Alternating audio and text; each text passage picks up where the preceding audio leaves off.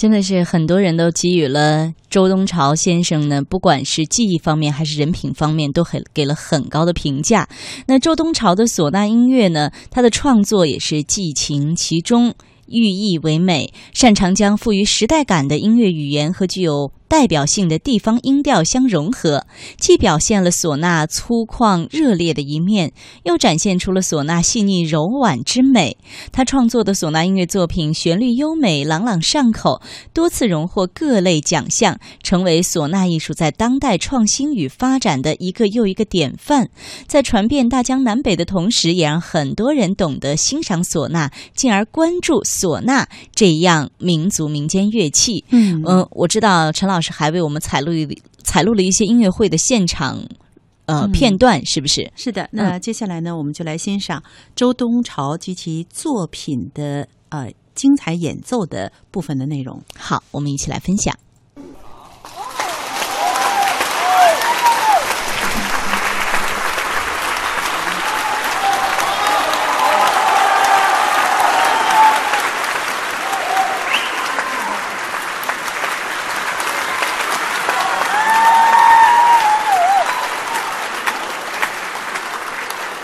好，下面呢，我们上场音乐会，呃，我们首先请大家欣赏的呢，还是一首民族管弦乐器啊。我们开场是一首乐队，然后下半场呢，开始的时候也请大家欣赏一首呃我们乐队的作品，民族管弦乐，叫做五色唱弦。这个五色呢，就呃根据我们中国的叫五色谱啊，有青红黄白黑，呃，同时呢，呃，我刚才问周东涛老师，还暗合着我们五声调式的宫商角徵羽啊，总是对五色的一种唱响。呃，我们请大家欣赏。我们下半场音乐会将邀请我国著名指挥家张烈对我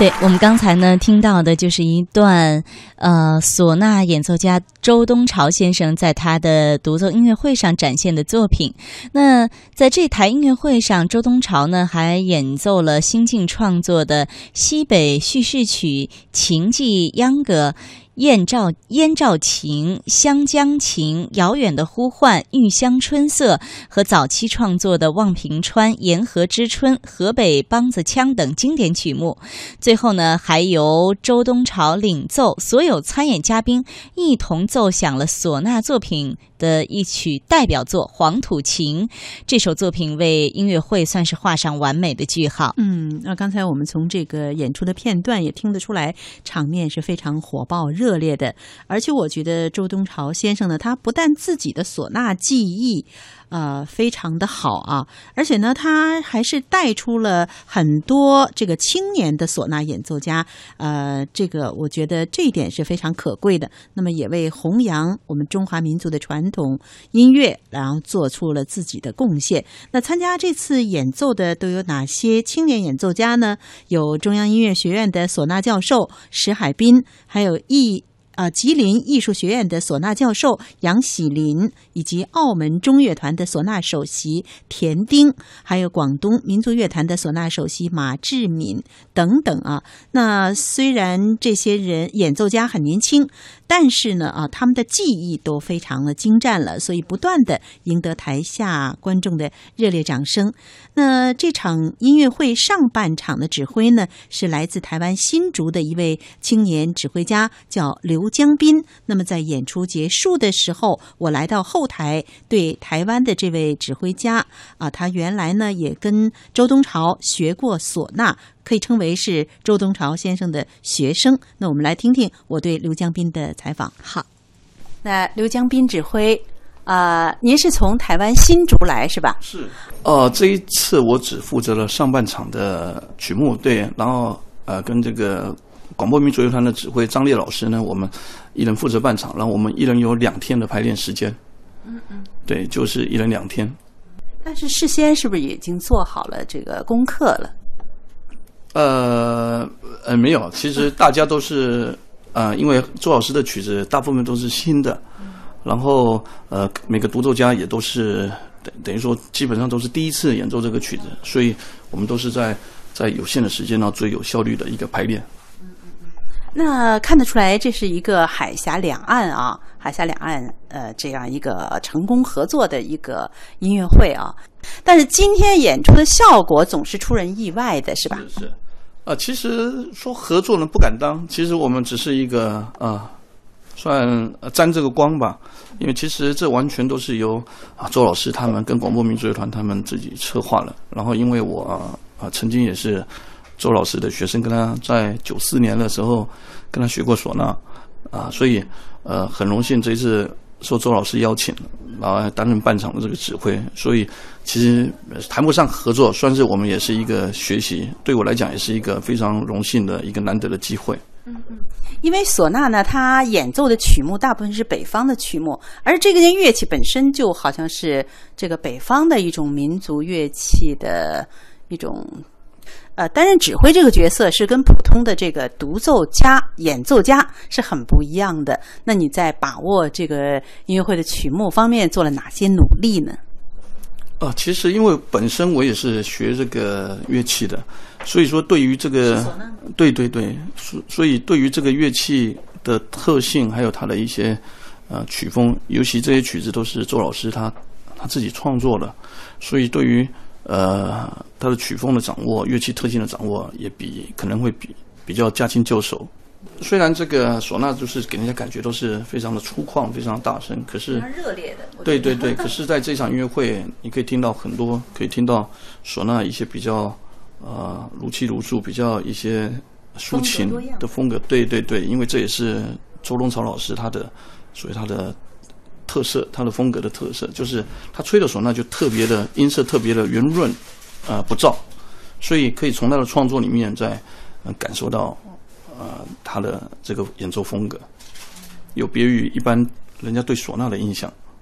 呃，在台湾，如果你演奏唢呐的话，那么台下啊、是不是也会获得同样的这样的非常热烈的，就是观众非常喜欢的这样的一种效果呢？啊，当然当然，唢呐这个乐器基本上它就是一个在舞台上它就是一个王者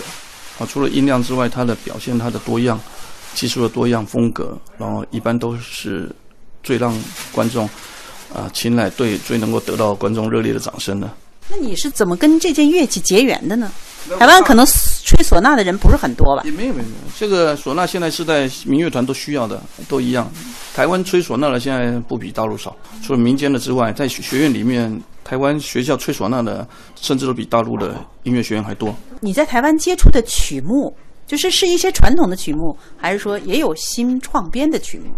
呃，除了大陆一些各地方的一些传统曲目之外，台湾的一些年轻作曲者也为了唢呐这些年写了一些协奏曲、独奏曲啊，也是台湾风格的，什么都有，现代的都有。嗯也有台湾民民间音乐的这样的一个基础，是不是？对，因为这个乐器就是来自于民间，当然它的演奏的技巧会受限制，所以大部分也都是从民间然后加以发展改良这样的。那你通过这样的一场音乐会啊，非常成功的一个音乐会，刚才我们也说了，年轻的这个演奏家和周东朝先生以及一些资深的这个演奏家，他们的演奏，呃，是不是会呃拓展了你所接触的一些曲目？呃，当然当然，因为来自这些独奏家来自于不同的乐团、不同的，甚至他们虽然很多都是周老师的学生，或者说呃跟他学过，然后可是他们到了各地区，甚至在接触到不同的老师的指导，逐渐也都形成各自的风格，然后能够在一场音乐会里面把这些名家再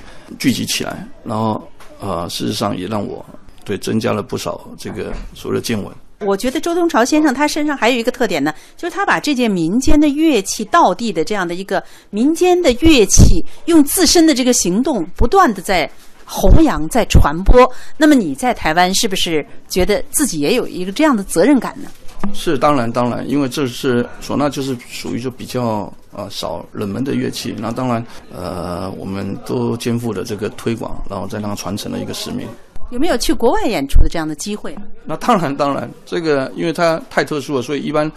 呃，我想大陆乐团、台湾乐团要到国外去演出，一定都会安排唢呐这个协奏曲，这个唢呐这个乐器独奏。那你有没有经历过，就是底下国外观众啊，一些老外非常狂热的，呃，喜欢这件乐器的这个演奏的乐曲，是不是也经历过这种场面难忘的场面？当然，我以前在指挥之前，我就是一一个唢呐演奏家。我曾经在这个唢呐，我用这个唢呐去过三十几个国家表演。从学生时代开始，其实我知道前几年才开始指挥的，所以呃，在这个乐器在国外都是可能他们见的少，再加上我们唢呐的演奏啊技巧啊比较丰富，所以外国人都非常喜欢的。那你刚开始学的时候，小时候从什么时候开始学的？一乍开始是不是很热衷这件乐器？没有，我原本是吹笛子的，我是大学才开始呃才学唢呐的，以前是吹笛子的。好，下面我们请大家欣赏的又是唢呐乐队，叫做情系秧歌。那这首作品呢，以东北二人转和大秧歌为素材创作而成。担任唢呐独奏的是吉林艺术学院的教授、唢呐演奏家杨